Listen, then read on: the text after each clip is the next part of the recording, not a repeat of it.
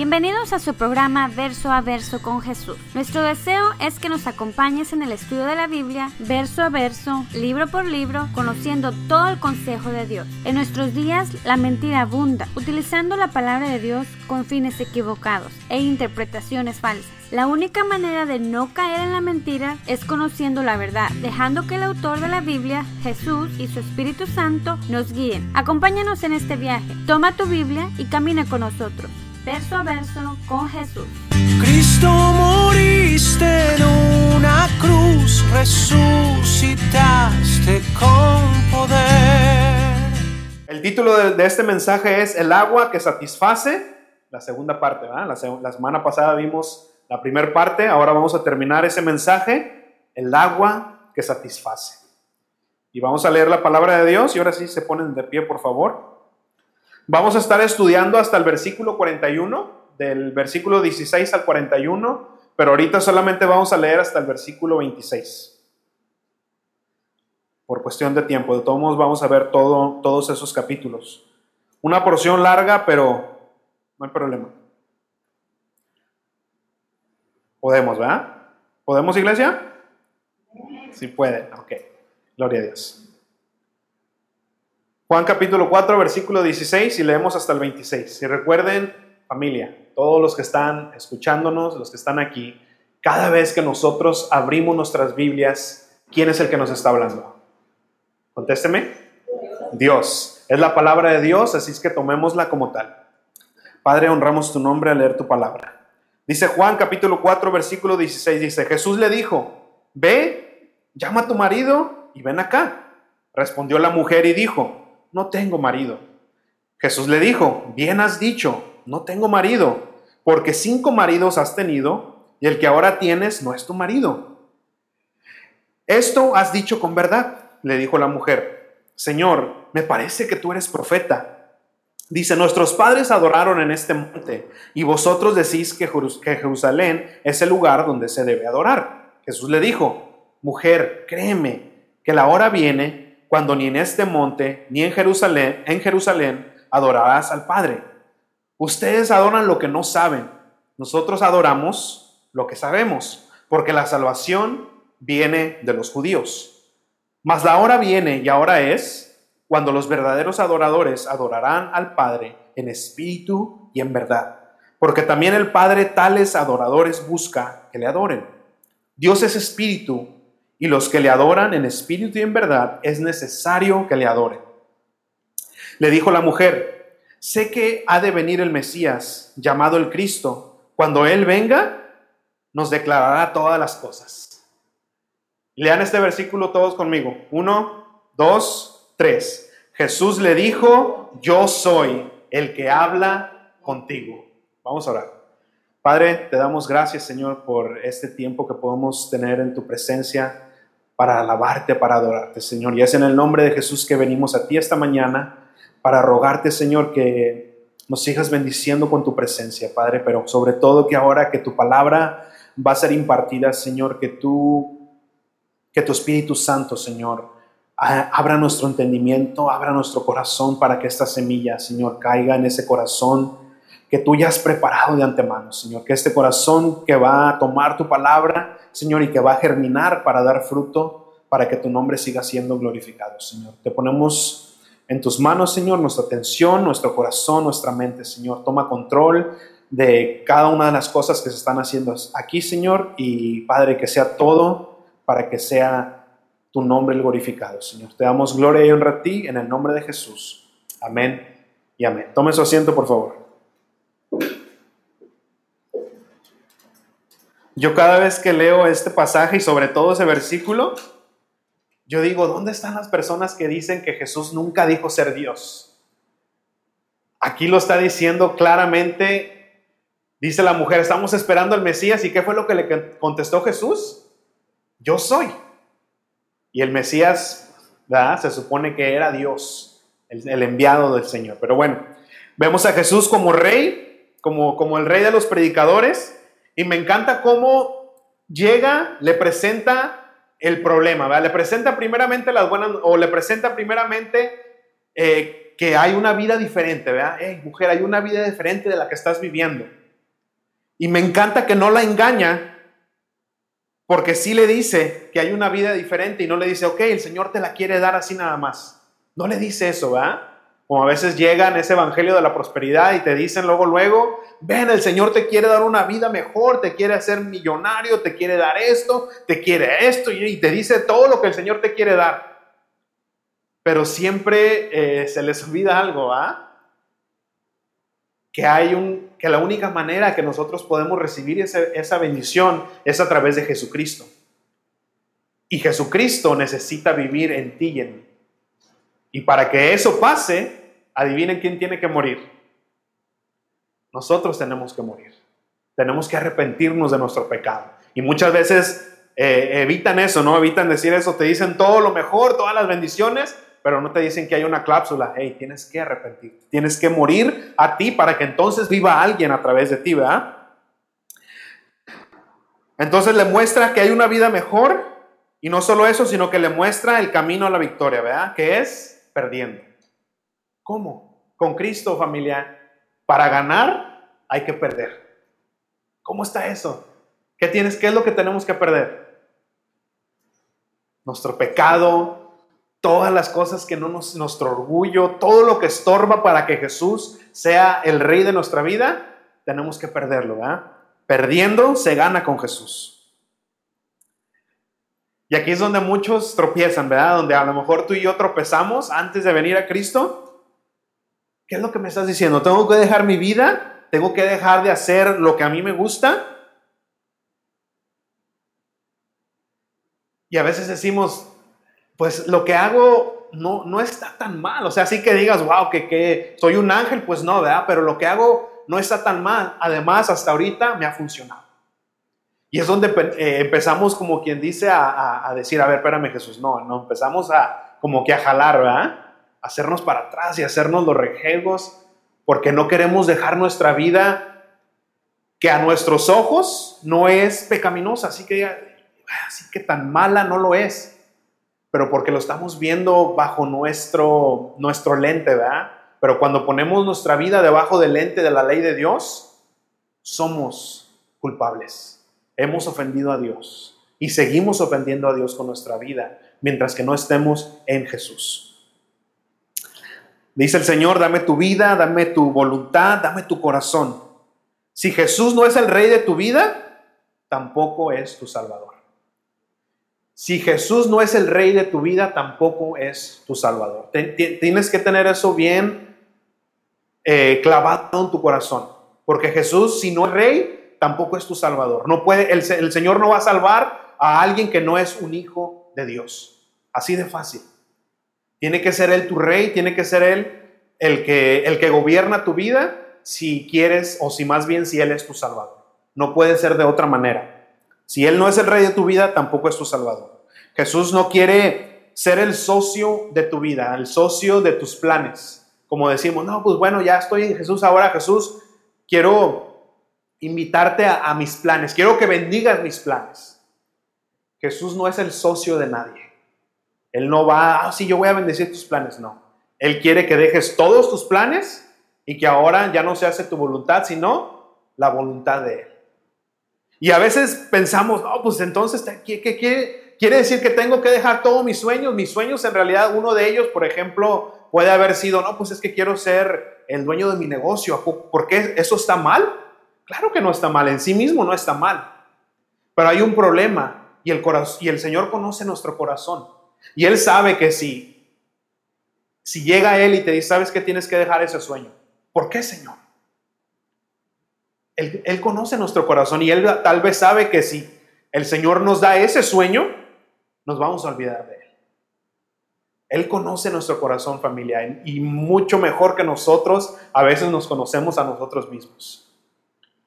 A veces Él tiene que cambiar aún esos sueños que al parecer no son pecaminosos, pero Él sabe que va a convertirse en un problema para ti. Y créeme, Él prefiere que te salves a que te pierdas con todo y negocio, ¿verdad? Entonces, ¿el Señor te quiere bendecir? Sí, pero sin antes tienes que morir a ti. Y nos confronta con nuestro pecado. El Señor le presentó esta agua diferente a la mujer samaritana y le dijo, llama a tu marido. Ahora, ¿ustedes creen que el Señor quería hablar con el marido de esta mujer? ¿O por qué le preguntó eso? Porque quería confrontar su pecado, ¿verdad? Él conocía el corazón de esta mujer, sabía dónde estaba, dónde estaba la llaga. Y el Señor le preguntó, ¿verdad? Y la mujer le dijo, no tengo marido. ¿Y qué le dijo Jesús? Bien has dicho. ¿Qué dice? Como diciendo, es la primera verdad que dices, ¿verdad? Porque cinco maridos has tenido y el que ahora tienes no es tu marido. Esto has dicho con verdad. Cinco maridos y con el que estás viviendo no estás ni casada. O sea que, eh, aparte de los cinco maridos que has tenido, estás en fornicación. Le está, la está confrontando con su pecado. Ahora, me encanta cómo Jesús no explota su pecado. ¿De qué estoy hablando? No entra a detalles y le empieza a decir, bueno, mira mujer, el primer marido tú hiciste esto, esto, y el, segundo te faltó hacer esto y, aquí hiciste... No, no, no empezó a, a explotar su pecado y a sacar detalles que en realidad, hermanos, no importa. No importa muchas veces. Porque qué tiene, o sea, ¿qué tiene que ver si hiciste todo eso? El, el problema no es lo que hiciste, sino qué tienes en tu corazón. A veces no es necesario cuando lleguemos a la vida de las personas y empezarle a decir, es que este pecado, es que este, y empezarle a numerarle cada cosa, hermanos. si no es necesario, no, no lo haga. Jesús no lo hizo. Y de esta manera también vamos a evitar que abra la puerta de la excusa. ¿De qué estoy hablando? Imagínense Jesús, si Jesús le hubiera dicho, no, es que mira mujer, con tu primer marido hiciste eso. Ah, espérame Jesús, es que hice eso porque mira, él me maltrataba. Y, él y empezamos y queremos empezar a excusar nuestro pecado. Ah, es que yo hice eso porque es, en realidad no es culpa mía, es de él. Y podemos empezar a sacar cada excusa, ¿verdad? No sé si les pasó a ustedes, pero a mí cuando, cuando llegué con el Señor, yo así llegué. Mi pecado no era mi culpa. Mi, pecado era culpa de alguien más. Yo llegué así, el Señor, estoy aquí porque esto, pero no es mi culpa. Yo sé que hice esto mal, pero no lo hice, me hicieron hacerlo. Como cuando me dicen, no te enojes, pues no me hagas enojar. Así, así, así, así llegué con el Señor. Pero oh sorpresa, cuando me empezó a hablar con su palabra, empezó a escudriñar mi corazón, me di cuenta que no era la culpa de alguien más. Era mi culpa, era mi pecado, era mi pecado. Y sí, tal vez puedes decir, ah, es que también aquel o también aquella, pero no, el Señor no le interesa que tú hables de los pecados de alguien más. El Señor quiere hablar contigo sobre tu pecado. Quiere hablar con lo que tienes tú en el corazón. No te preocupes con lo que alguien más tenga, aunque sea muy visible, eso el Señor se va a encargar de él o de ella. ¿Cuál es tu problema? ¿Cuál es tu pecado?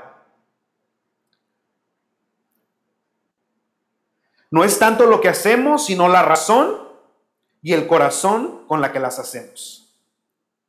Ella había tenido varios maridos y a lo mejor lo hizo legítimamente, ¿va? A lo mejor se divorció y hubo, no sé cómo, no, nos dice los detalles, pero a lo mejor vamos a suponer por el, por el, este, para eh, ponerle adorno al, texto, que no necesita, Pero vamos a suponer que la mujer tuvo esos cinco maridos y se divorció bien, legítimamente, vamos a suponerlo así. Pero aún la raíz de ese pecado, hermanos, no es tanto eso, que tuvo cinco maridos, sino que la raíz era que estaba buscando la satisfacción, que ella estaba buscando amor, que estaba buscando un propósito en su vida fuera de Jesucristo fuera de Jesucristo. Y hermanos, como siempre lo digo muchas veces, el propósito o las cosas que nos van a dar satisfacción en nuestra vida, felicidad, una vida plena, nunca lo vas a encontrar ni siquiera en una persona, ni en tu esposa, ni en tu esposo, ni en tus hijos, ni en tu trabajo, ni en tu casa, en nada material tú vas a encontrar esa satisfacción que va a darte esa vida plena de la cual la palabra de Dios habla. Cuando dice la palabra de Dios, yo estoy aquí para darles vida y vida en abundancia. No está hablando de cosas materiales, no está hablando de, de nada, sino que está hablando de estar completos en Cristo. Tú puedes tener todo lo material sin Cristo, estás perdido. Tú puedes tener a Cristo y te falta un montón de cosas y estás completo. Y estás completo, satisfecho, feliz. No se encuentra, la satisfacción y la felicidad no se encuentran que si estás casado, casada, soltera, soltero, eh, que eres mamá o no eres mamá, o no tener hijos o tener hijos, ser profesionista, no se encuentra en nada de eso. No se encuentra en nada de eso. El propósito que te va a dar satisfacción a tu vida se encuentra en Jesucristo, en Jesucristo. Entonces Jesús la confronta con su pecado. Y la mujer se dio cuenta, ¿verdad? Porque le empezó a decir eh, eh, los detalles de su pecado. Has tenido cinco maridos y estás viviendo ahorita con uno. Wow, Señor, me parece que eres profeta. Se quedó la, la mujer así como que, wow. Y me encanta esa reacción, ¿verdad? Porque a veces cuando, y lo dije la semana pasada, cuando llega la, confrontación a nuestro pecado y de aquí de la palabra de Dios te dice tus detalles, ¿verdad? las cosas que según nadie sabe, dice, y ya le dijeron. Yo le conté a mi comadre y ya mi comadre de seguro fue de chismosa con el pastor y le dijo todo eso, ya sé. Y me encanta que esta mujer no dijo, ¿ah? alguien le ha dicho a Jesús de eso. No, se quedó impresionada. ¿Por qué? Porque creo que ya el Espíritu Santo estaba empezando a, redarguir. Ahora, no solamente eso, sino que, familia, cuando verdaderamente tienes esa sed de, cambiar tu vida, esa sed de que dices, esta vida no encuentro propósito ni satisfacción en esta vida, y ya vienes con el Señor con ese deseo sincero, Créeme que cuando viene la palabra y te confronta, no pones esa defensa. Dice, Señor, me estás hablando. Y empieza algo en tu corazón. Y creo que es lo que estaba pasando con esta mujer. Pero al sentirse confrontada, de todos modos se activó un, sistema de defensa. Y que tú y yo lo hemos hecho y sé que lo hemos eh, experimentado con otras personas. Se levanta ese sistema de defensa y empiezan a salir, ¿verdad? Y la idea no es tanto que, ah, tengo un, sistema de defensa, sino quieres empezar a desviar la confrontación. Ya te empezaron a picar llaga y, ah, no, vamos a hablar de otra cosa. Porque fíjense cómo esta mujer desvía o quiere desviar la, la confrontación de Jesús del pecado. Vamos al versículo 20. Porque le dice, ¿verdad? Llama a tu marido. No, no tengo marido. Y empieza a confrontarla Dice, y nada que ver, ¿eh? Versículo 20 dice, nuestros padres adoraron en este monte y vosotros decís que la... Gracias. Y vosotros dicen que en Jerusalén es el lugar donde se debe adorar. Así como que, mujer, ¿qué tiene que ver eso con lo que te está diciendo Jesús de tus maridos? ¿Qué fue la primera defensa que puso? Ah, mi religión, ¿no? Mi idea, mi teología, y escogió una, una batalla que, bueno, creo que ninguna batalla podemos ganarle al Señor, pero de todas las batallas, ¿por qué escoge la religión y la teología? Imagínense hablarle a Jesús de religión, de teología. No, no, no, o sea, nos va a dar una trapeada, ¿ah? Pero fíjense, dice, nuestros padres adoraron en ese monte y ustedes dicen que se tienen que adorar en Jerusalén. A ver, Jesús, ¿cuál es la verdad? Había un debate ahí entre los samaritanos y los judíos, porque los samaritanos decían que en el monte Jerezim era donde estaba la bendición de Dios, donde estaba la presencia de Dios, de Dios más bien. Y los judíos decían que era en el monte Sión. Y ese era siempre el, debate o la, batalla que tenían los samaritanos con, con, los judíos. Por eso esta mujer luego, luego presentó eso. A ver, Jesús, ¿es en el monte Jerezim o en el monte Sión? ¿Cuál es la verdad de esto? Y es, y es la defensa que muchos, ¿no? Y a veces nosotros mismos ponemos, ¿no? Ah, bueno, mira, cuando presentas el Evangelio a alguien te dice, no, bueno, es que mi iglesia o mi denominación, mi religión dice que. Presentamos siempre, ¿verdad? Bueno, eh, mira, te quiero hablar de Jesucristo. Ah, pues que yo soy esto.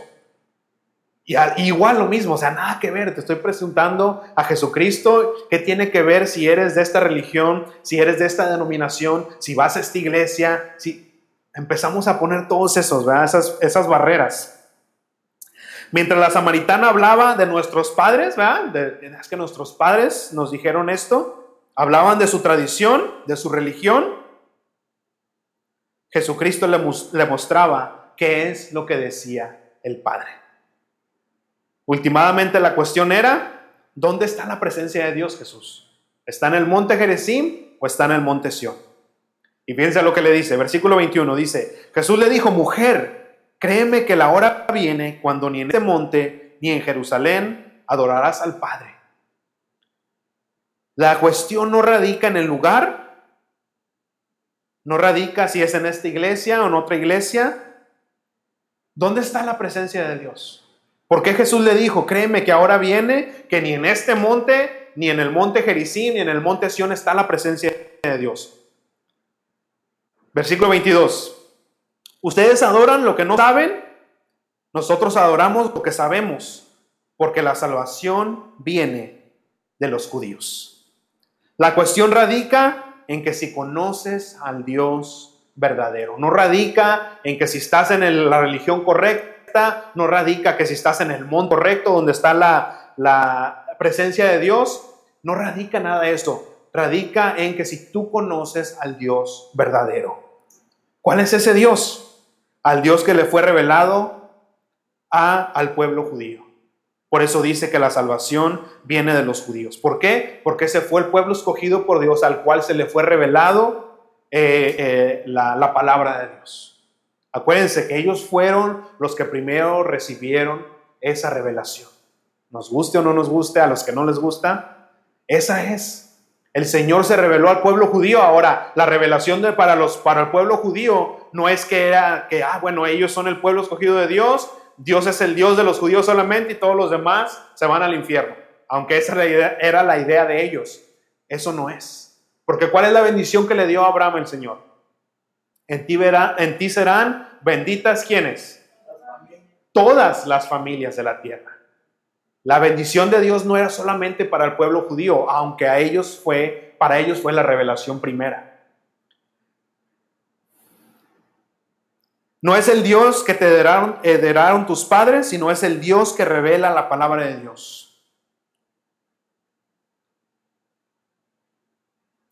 Y ese Dios, tú tienes que tener una relación personal. Acuérdense que el Señor no es Padre y, no es porque te heredaron la, religión cristiana o cualquier otra religión. Religión no se, no se encuentra en eso. Ah, es que mis padres me enseñaron esto. No, no no, se, no se trata de qué te enseñaron tus padres. Se trata de que si tú tienes una relación con el Señor. En cuanto al lugar, ¿en qué lugar se encuentra la presencia de Dios ahora? Exactamente. Ahora no se encuentra que es en el templo, en, en cualquier religión, se encuentra en tu corazón. En tu corazón. El Espíritu Santo entra, sella tu corazón y ahora el Señor vive en ti. El Espíritu Santo vive en ti. Fíjense lo que dice el versículo 23. Mas la hora viene y ahora es cuando los verdaderos adoradores adorarán al Padre en espíritu y en verdad porque también el Padre tales adoradores busca que le adoren. No se trata que si es en esta iglesia o en esta otra, o con instrumentos o sin instrumentos, que si en esta dominación, en esta otra dominación, no se trata de nada de eso, hermanos. Todo eso es irrelevante. Se trata que si es en espíritu y en verdad. Ahora, ¿qué significa eso? Porque pues, dirían ustedes, me está dejando igual. ¿Adoras al Señor, al Dios de la Biblia, al Dios de, en toda su esencia? ¿Cómo, ¿Cómo, dice la palabra que podemos ver el reino de Dios? ¿Se acuerdan que le dijo eh, Jesús a Nicodemo? Nacer de nuevo. Si no naces de nuevo, ¿qué le dijo? No verás el reino de Dios. Si no naces de nuevo, no vas a, a ver el reino de Dios. ¿Y qué se necesita? ¿Quién es el que empieza esa regeneración en tu corazón? ¿Quién es el que te da esa vida nueva? El Señor, ¿a través de qué? Del Espíritu Santo. ¿Verdad? Entonces, si dice que Él busca adoradores que le adoren en espíritu y en verdad, para poder adorar en el espíritu tenemos que tener que el Espíritu Santo, porque si no, estamos muertos. Dice la palabra que estamos muertos, nuestro espíritu está completamente muerto. ¿Quién es el que le da vida? El Señor, a través del Espíritu Santo. Entonces, adorarle en espíritu y en verdad, en espíritu significa que tienes que ser un hijo, una hija de Dios, haber nacido de nuevo. Ok, somos nacido de nuevo, ahora estamos vivos en el Espíritu, tenemos esa fe que el Señor nos dio. Ahora, ¿qué significa adorarle en verdad? Jesús dijo, nadie viene al Padre si no es a través de mí. Dios en toda su esencia, Dios el, Dios el Padre, y, si no, y no tenemos acceso al Dios Padre si no es a través de quién? De Jesús, de Dios el Hijo. Y no tenemos acceso a Jesús si no es a través de quién? Del Espíritu Santo que nos da vida. Adorarle al Señor en espíritu y en verdad es adorarle como hijos de Dios y en verdad a través de Jesucristo. A través de Jesucristo. Dice el 24, Dios es espíritu y los que le adoran en espíritu y en verdad es necesario que adoren. Le dijo la mujer en el 25, sé que ha de venir el Mesías llamado el Cristo. Cuando Él venga nos declarará todas las cosas. Ahora, aquí es donde puedes, podemos notar que la mujer estaba verdaderamente en busca de, la verdad. ¿Por qué? Porque al escuchar la enseñanza de Jesús, no solamente la, la escuchó, sino la creyó. Y no empezó a defenderlo, ¿verdad? Sino que dijo, ¿sabes qué?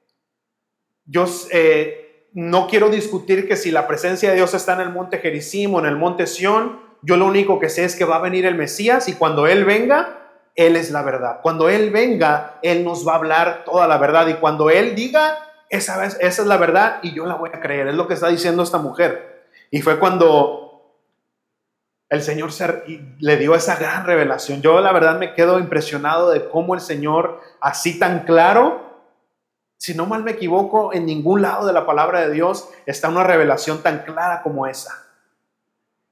¿Por qué? Porque estoy seguro que la mujer estaba sedienta, estaba sinceramente diciendo, sabes que yo sé que va a venir el Señor, sé que va a venir el Mesías y lo que Él diga, esa es la verdad. Esa es la verdad.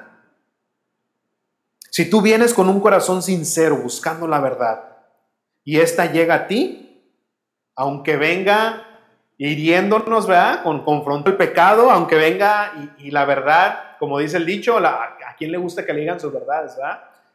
Pero si verdaderamente estamos buscando esa respuesta, si verdaderamente estamos buscando un cambio de vida, cuando esa verdad viene, el Señor está listo para revelarse claramente a tu vida. Yo lo creo con todo mi corazón. Yo creo que si tú vienes con el Señor y, y, tienes esa necesidad de, de cambiar, que estás cansado de tu pecado, estás cansado de esa vida, yo estoy seguro que, que si vienes a Él, el Señor viene y se revela a ti. Yo lo creo con todo mi corazón, hermanos, porque lo pasó conmigo. Y sé que si tú tienes a Jesús en tu corazón, pasó contigo también. Que llegó un momento que dices, yo estoy cansado, estoy cansado de esta vida. Y lamentablemente siempre tenemos que llegar ahí. Pero pues gloria a Dios por eso. Esa es la pura misericordia de Dios. Porque Él hubiera podido decir, ¿Quieres pecado? ¿Quieres esa vida? Adelante. Pero el Señor te trajo a gatas, ¿verdad? Y hasta que dijiste, Señor, no puedo más.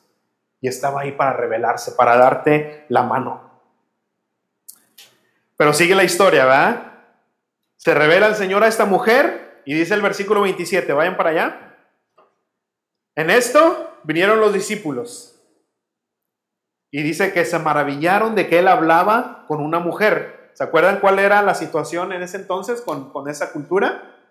Lo hablé la semana pasada, Por eso se maravillaron de que estaba hablando con esta mujer, y no solamente mujer, pero también samaritana.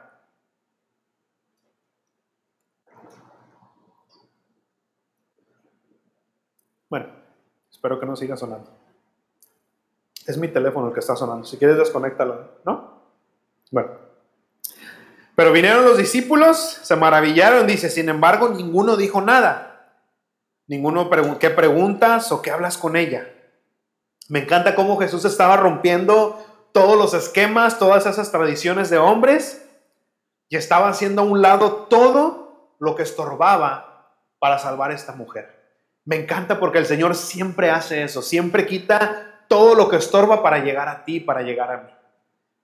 ¿Qué le está estorbando al Señor?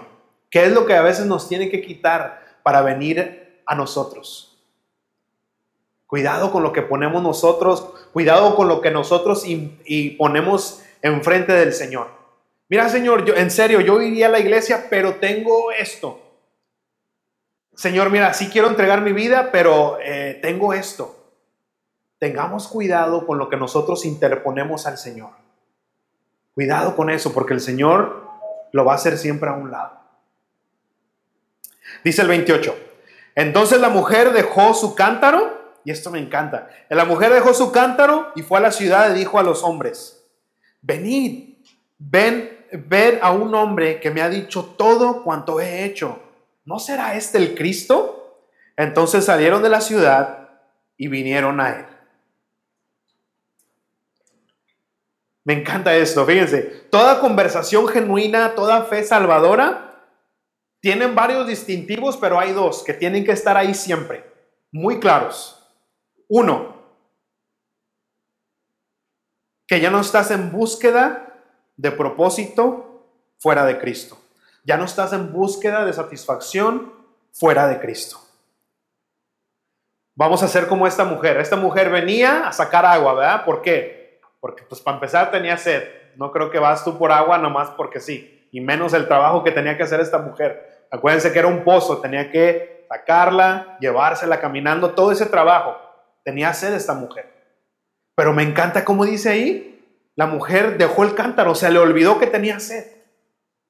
Y ese es un distintivo de una fe salvadora, eso es un distintivo de una conversión genuina, que olvidas tú, o ya más bien ya no buscas la satisfacción en otro lado, si no es en Jesucristo. El propósito de tu vida ahora ya no es buscar una satisfacción que sabías tú que era temporal, sino que ahora buscas a Jesucristo. Eso es un distintivo principal de una verdadera conversión, de una fe salvadora. Cuando solo buscas agradar a tu Señor, hacer su voluntad, y entonces todo lo, todo lo demás cae en su lugar correcto. Cuando nosotros buscamos siempre al Señor, buscamos agradarle a Él por sobre todas las cosas, hermanos. Dice la palabra de Dios que si buscamos el reino de Dios, primeramente y su justicia, Él va a añadir todo lo que es necesario. Señor, es que mi trabajo, mira esto, busca primeramente mi reino. Y créeme que el Señor va a abrir pues, puertas, te va a dar gracia en el trabajo, te va a dar la oportunidad de que tú cumplas con la voluntad del Señor y también al mismo tiempo cumplas con las cosas que tienes que hacer en tu trabajo. Señor, mira, es que mi marido es bien latoso, mi, mi esposa si tú pones al Señor como prioridad en tu matrimonio, créeme que Él va a trabajar en ti y en tu marido o en tu esposa. Señor, es que mira mis hijos, y así nos podemos ir, hermanos, en cada cosa de nuestra vida. Si tú pones al Señor como prioridad, créeme que Él va a acomodar todo lo necesario para que tú cumplas con su voluntad y al mismo tiempo tú tengas que hacer las cosas que tienes que hacer. No significa que como dice la palabra, ah, pues eh, si tú amas más a tu padre y a madre antes que mí, no eres digno de mí. No, significa, no está diciendo el Señor que, ah, entonces olvida a tus padres, déjalos a un lado, nomás el Señor. No. Pero cuando pones al Señor en primer lugar, el Señor te va a dar la oportunidad de honrar a tus padres. El Señor te va a dar la oportunidad de hacer lo que tienes que hacer. Porque Él mismo nos dice, honra a tu padre y a tu madre. Todas las áreas de nuestra vida, toman un significado, toman el significado que tienen que tomar cuando nosotros ponemos al Señor como primer lugar. Cuando hacemos la voluntad de Dios, toda nuestra vida se acomoda al propósito que Dios tiene. Ahora, sabiendo eso, es donde entra nuestra fe y entra nuestra confianza de saber que los planes del Señor, hermano, no son para mal de tu vida. Si nosotros ponemos al Señor en, nuestro, en primer lugar, créeme que sus planes no es de hacer tu vida un rompecabezas. No, Él quiere acomodar nuestra vida. Porque Él, ¿quién más va a saber cómo funciona nuestra vida? Sino el Creador. El que instituyó el matrimonio, el que instituyó el trabajo. Porque Él dijo, el que le dijo a Adán, ponte a trabajar, ¿verdad? Con el sudor de tu frente vas a labrar esto. Él nos enseña cómo debemos utilizar las cosas que Él nos ha dado. Y ahora tenemos un nuevo deleite, ¿verdad? El mismo deleite que tenía Jesús. Y ese es el otro distintivo de una conversión genuina. Que ahora nuestro deleite no se encuentra en nada del mundo, sino nos se encuentra en la voluntad de Dios. Ahí es donde nosotros tenemos ese deleite. Fíjense lo que dice el versículo 31. Entre tanto los discípulos le rogaban diciendo, rabí, come. Porque ¿cuál era la razón? Porque, porque habían ido los discípulos al centro o allá al pueblo de, de, Samaria. Para traer comida. ¿Por qué? Pues porque tenían hambre. Pero cuando llegaron con la comida, Jesús dijo, no, ¿sabes qué? No tengo hambre. Dice el 32, Jesús les dijo, yo tengo una comida que comer que ustedes no saben. ¿Cuál es ahora nuestro deleite? Jesús tenía sed, tenía hambre, pero cuando hizo la voluntad de Dios, dice, ¿sabes qué? Me siento satisfecho. Ya, hasta el hambre se me fue. Hasta cuando, nos pasa, ¿no? Sobre todo los jueves ahora, que venimos todos arrastrándonos bien cansados. No sé ustedes, pero yo, sobre todo este jueves, que estaba cansado, todo el día anduve afuera, llegué, como quien dice, nada más a, echarme gel en la cabeza y a, estar aquí con ustedes. Llegaba bien, llegué bien estresado, pero cuando estábamos en la alabanza, cuando estábamos en la, en la palabra de Dios, cuando se terminó todo, me sentía tan descansado, tan tranquilo, tan lleno del Señor, que en realidad se me olvidó el cansancio físico. Y es lo que está diciendo aquí el Señor. ¿Cuál es tu deleite ahora? Deleítate en la voluntad del Señor, deleítate en estar en mi presencia. Dice el 33. Entonces los discípulos decían unos a otros, ¿le habrán traído algo de comer? Bien perdidos, ¿verdad? Dice Jesús que ya no tiene hambre, le habrá dado la mujer, a lo mejor traía una, una torta, algo ahí, le dieron de comer de seguro. Jesús les dijo, mi comida es que haga la voluntad del que me envió y acabe su obra. Hermano, si tú verdaderamente te has convertido al Señor, tienes que encontrar el deleite en esto. Tienes que encontrar el deleite en acabar la obra de Dios. ¿Cuál es la obra de Dios? ¿Cuál es la obra del Padre? Que Dios amó al mundo y envió a su Hijo no a condenar al mundo, sino a que sean salvos. Esa es la obra que Jesús está haciendo. El Señor, el Padre me envió a mí no para condenar al mundo, sino para que sean salvos por Él. ¿Por qué crees que el Señor nos dio esa comisión? ¿Cuál es la gran comisión que el Señor nos dio a todos los cristianos, a todos los hijos de Dios? Ve y predica. Enséñales estas cosas. ¿Para qué? ¿Para que sepan teología? No, para que sean salvos. Esa es la obra del Padre, que el mundo sea salvo a través de Jesucristo si tú no encuentras tu deleite, tu mayor deleite, no es que esté mal deleitarse en las cosas del, eh, eh, del mundo, hermanos, que no son pecaminosas, estoy hablando todo. Estoy hablando las cosas que el Señor nos da. No es que esté malo deleitarte en tu familia, en tu casa, en, en tu trabajo, no está mal eso. Pero tu mayor deleite, tu prioridad, donde está tu mayor gozo, tiene que ser en hacer la voluntad de Dios. Si tú no encuentras gozo ahí, Habla con el Señor porque no sé, tal vez no, has, no ha habido una conversión en tu corazón. Tal vez no ha habido una conversión en tu corazón. Tal vez te, te convenció la palabra de Dios, pero tal vez no has nacido de nuevo. No has nacido de nuevo. No estoy diciendo que dejemos de hacer todas las otras cosas, pero sí estoy hablando de prioridades. No encontrarás contentamiento en esta tierra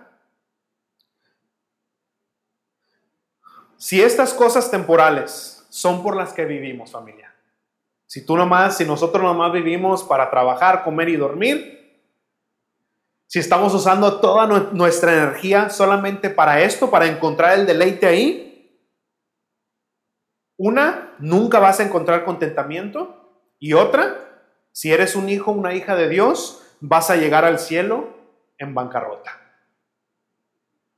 A ver, a ver, ¿cómo, cómo? Si dice la palabra de Dios que somos herederos con Jesús, coherederos con Jesucristo, que ahora vamos a estar caminando en calles de oro, ¿cómo, qué es eso de que voy a llegar al cielo en bancarrota?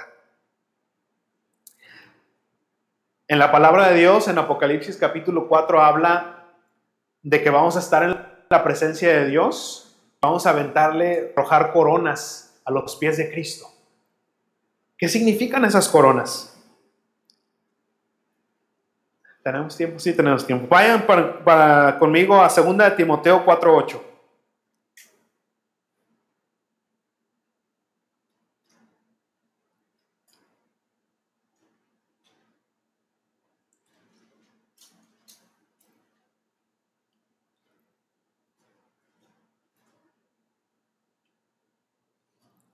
Segunda de Timoteo 4.8.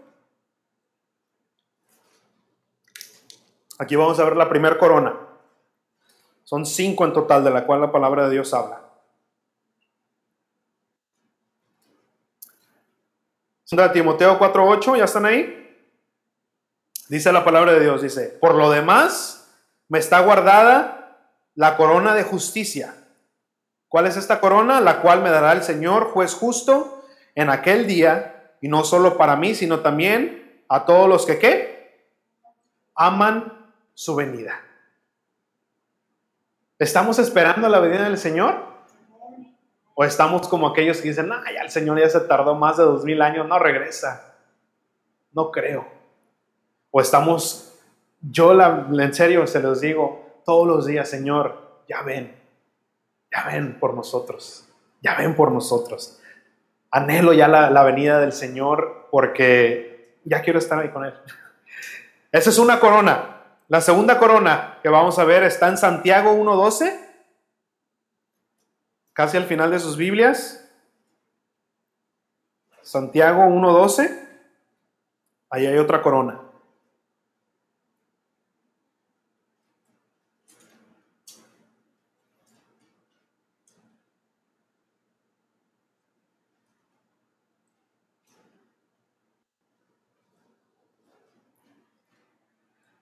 Santiago 1.12 dice, bienaventurado el varón que soporta la tentación, porque cuando haya resistido la prueba, ¿qué dice? Recibirá la corona de vida que Dios ha prometido a los que le aman. La corona de vida a los que por amor al Señor resisten la prueba. Resisten la prueba. Está hablando de santificación, de la santificación que tú y yo eh, hacemos o tenemos que hacer. Nos llama el Señor, ¿verdad? Vayan a primera de Pedro 5, 4. Vamos a ver la otra corona. Ahí el siguiente libro.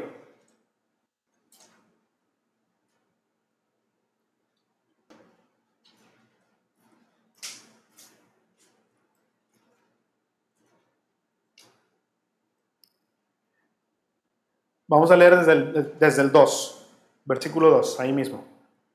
¿Ya están ahí?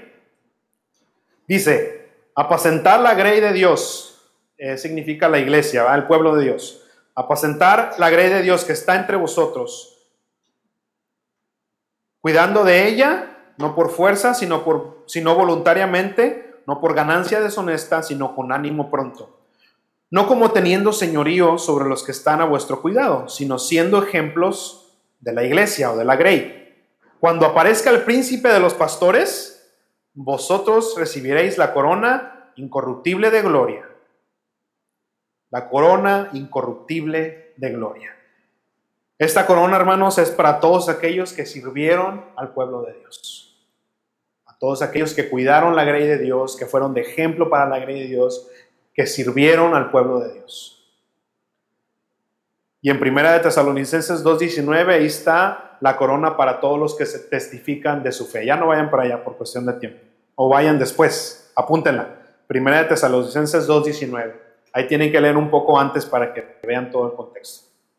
Pero hermanos, hay coronas.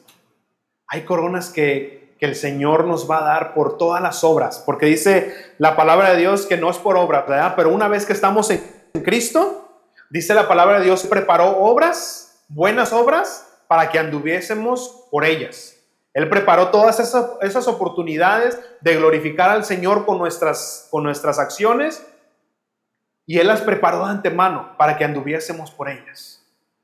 Hermanos, para cuando lleguemos a la presencia de Dios, si, si somos salvos, gloria a Dios, pero vamos a llegar y si no tenemos, hermanos, ninguna obra por eso dice la palabra de Dios, esfuérzate en tu salvación, trabaja en tu salvación. Trabaja, ya eres, un hijo de Dios, eres una hija de Dios, entonces ponte a trabajar. Ponte a trabajar. Todas esas, hermanos, esas coronas que el Señor tiene preparadas, no es para que andemos en el cielo y, y andemos como, como cuando traemos una paleta y los otros niños no traen. Mira, yo tengo paleta y tú no. No, hermanos, eso ya no hay en el cielo, no hay pecado, ese es pecado. No es para que andemos allá arriba ah, con las coronas y, ah, él no tiene coronas, mira, yo sí tengo. No, no es para eso. Es para que nos quitemos esas coronas. ¿Por qué? Porque esas obras no son, no vienen de ti. Dice la palabra de Dios que Él las preparó para que tú y yo anduviésemos por ellas.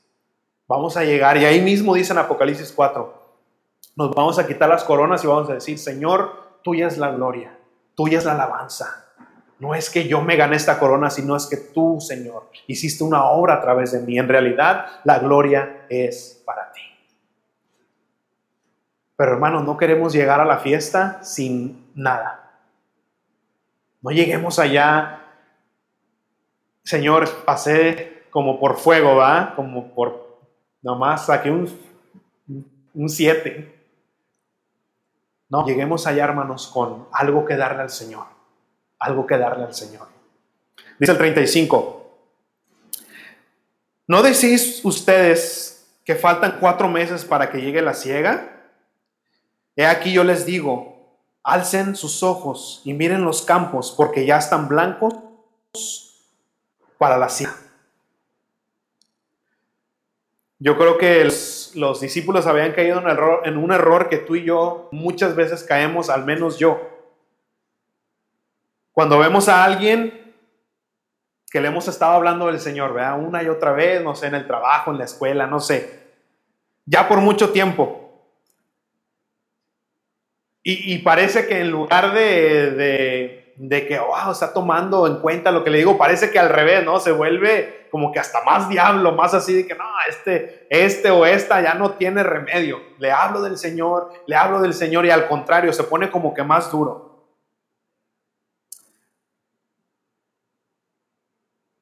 sigamos haciendo la obra de Dios, hermanos. No importa, dice el Señor. Ustedes dicen que falta mucho tiempo, pero yo les digo que ya está lista la ciega. Ya está listo ese corazón. No, Señor, está bien duro. Ya está listo ese corazón. Usted, hermanos, sigamos. Créeme que yo, este versículo me, me habló ahora. Porque yo he caído en eso. Dije, no, este ya, de plano, yo lo doy por, por perdido. Pero dice el Señor, no, Tú dices que falta mucho tiempo, yo te digo que está listo. Yo te digo que está listo. Hermanos, sigamos, sigamos hablando. Aunque no veas nada, aunque no, créeme, está el Señor ahí trabajando en ese corazón. Que no quede y que digas tú, no, ya, Señor, es que este no, no pude. Y que de repente llegues al cielo y esté ahí. Señor, ¿cómo llegó? Pues es que alguien más tuvo que terminar el trabajo. No perdamos esa corona. Dice el 36, y el que ciega recibe salario y recoge fruto para vida eterna. Para el que siembra, para que el que siembra goce juntamente con el que ciega. Porque en esto es verdad, o esto, porque en esto es verdadero el dicho. Uno es el que siembra y otro es el que ciega. Fíjense lo que dice el 38. Yo os he enviado a cegar lo que vosotros no labrasteis, y otros labraron y vosotros habéis entrado en sus labores. Dice el Señor, yo ya he puesto esa semilla en el corazón de las personas. Ahora es de nosotros terminar la ciega. Es como cuando la gente dice, no, pues ¿para qué predico si el Señor dice que ya tiene predestinados, ¿verdad? A las personas. ¿Para qué vamos a predicar si ya el Señor tiene a los que han de ser salvos, los que no? Pues para empezar, porque el Señor nos manda. Ese es el número uno. El Señor nos ha mandado, ve y predica mi evangelio, ve y predica el evangelio. Pero entonces, ¿para qué? Si el Señor dice, yo ya puse la semilla, ahora tú ve y ciega eso, ciega el fruto. Hermanos, es la manera que el Señor nos hace partícipes de su obra. ¿Tú crees que el Señor necesita, nos necesita a nosotros para salvarlos y han de ser salvos? El Señor ya hizo todo el trabajo. Él ya puso la semilla, Él ya hizo el sacrificio, Él ya hizo todo. En realidad, que nos necesite, pues no nos necesita.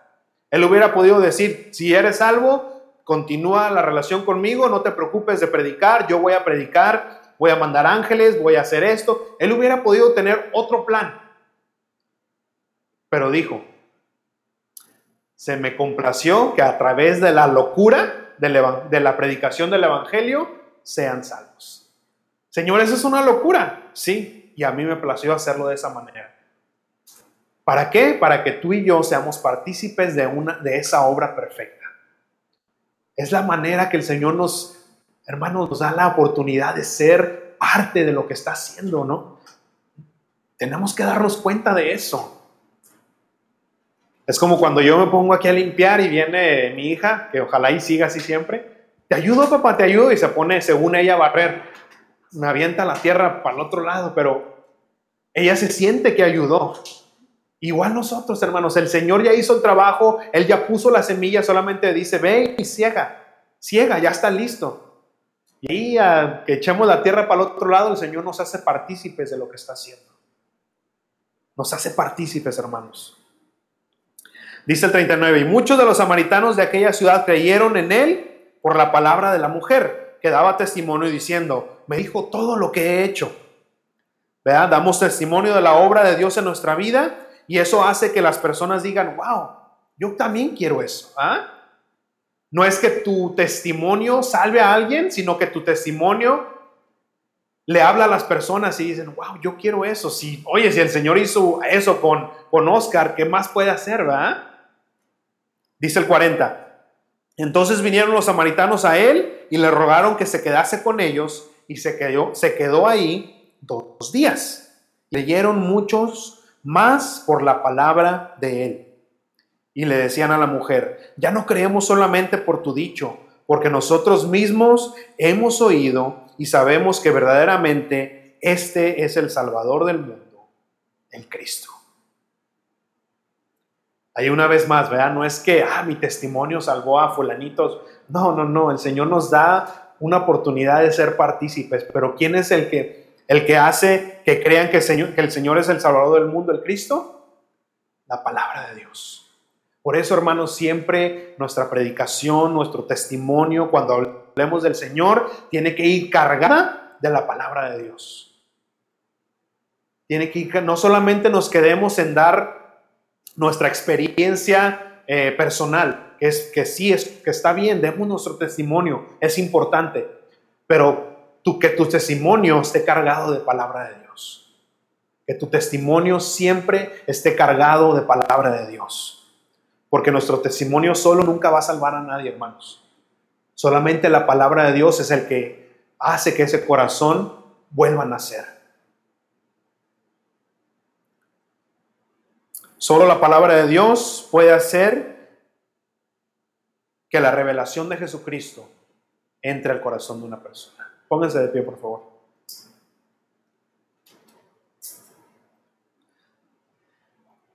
Familia, la satisfacción que es duradera, que es eterna, la felicidad que todo mundo buscamos aquí, esa vida plena, ¿verdad? Que habla la palabra de Dios, solamente y únicamente la vamos a encontrar cuando vivimos para Cristo. No hay de otra manera. Que nuestras palabras sean las mismas que Pablo cuando dijo, ya no vivo yo, ahora vive, vive Cristo en mí. Ahora todo lo que yo vivo lo vivo para Él, para agradarle a Él. Hermanos, y créanme que Pablo no tenía una vida miserable.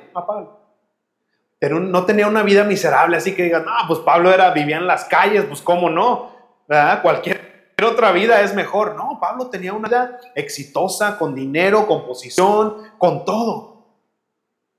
Y dice, no, es que ya, esa vida no la quiero vivir porque no me satisface, no me llena.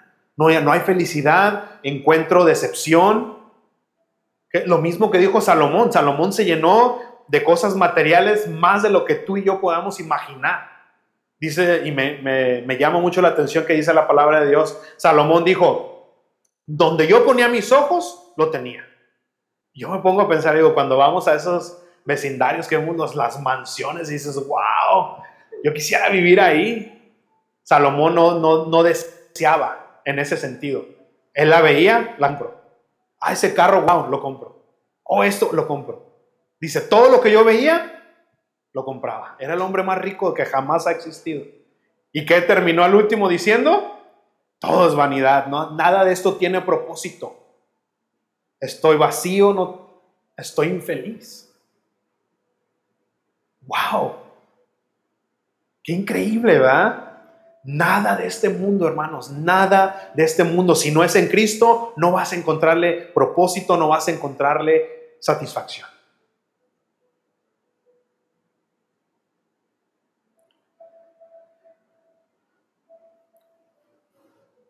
Ningún sistema de religión nos puede salvar. Solo Jesucristo salva. ¿Qué dice la palabra de Dios? Todo aquel que pertenece a esta religión será salvo. No, ¿verdad? ¿Qué es lo que dice? Todo aquel que cree en Jesús va a ser salvo. Todo aquel que cree en Jesús va a ser salvo. Entonces, ¿qué significa? Que no importa a qué iglesia voy, Claro que importa. ¿Por qué? Porque no en todas las iglesias se predica a Jesús. No en todas las iglesias se predica la palabra de Dios. En ese sentido sí importa dónde vas. Pero si predican a Jesús, predican el Evangelio, pues no importa si vas a esta denominación o si tienen batería o no tienen batería, que si tienen micrófono o no tienen micrófono, que si esto, nada de eso, todo eso es irrelevante. Si en esa iglesia predican el Evangelio, gloria a Dios. No importa. Porque al final de cuentas el Señor no viene por los cristianos, viene por los hijos y las hijas de Dios. Porque aún Jesucristo mismo dijo, en la iglesia hay trigo y hay cizaña. Entonces no significa, ah, ya porque soy miembro de esta iglesia, ya, uff, soy salvo. No, papá. No se trata de qué, qué afiliación tienes. Se trata de qué relación tienes con Jesús. Que se acuerdan que vimos esto también el jueves, ¿verdad? Jueves pasado. Que cuando dice el Señor, aunque vinieron con Jesucristo y le dijeron, Señor, en tu nombre echamos fuera de no, demonios, en tu nombre hicimos milagros, en tu nombre esto y en tu nombre y en tu nombre. ¿Y qué fue lo que les dijo Jesús? Yo no te conozco. Señor, pero ¿cómo si yo fui a la iglesia? Fui a verso a verso, ahí predican tu palabra. Yo no te conozco. No se trata de qué afiliación tienes, se trata si tienes una relación con Cristo. ¿Cómo sé si soy salvo entonces? ¿Cómo sé en realidad si he creído en Jesús? Los dos distintivos que te di. ¿Has dejado de buscar la felicidad, la satisfacción fuera de Cristo o todavía estás, ah, tengo a Cristo, pero necesito algo más, necesito esto que me haga feliz, necesito esto que me dé satisfacción. O estás en Cristo y sí, deseamos otras cosas, pero estoy en Cristo y estoy completo.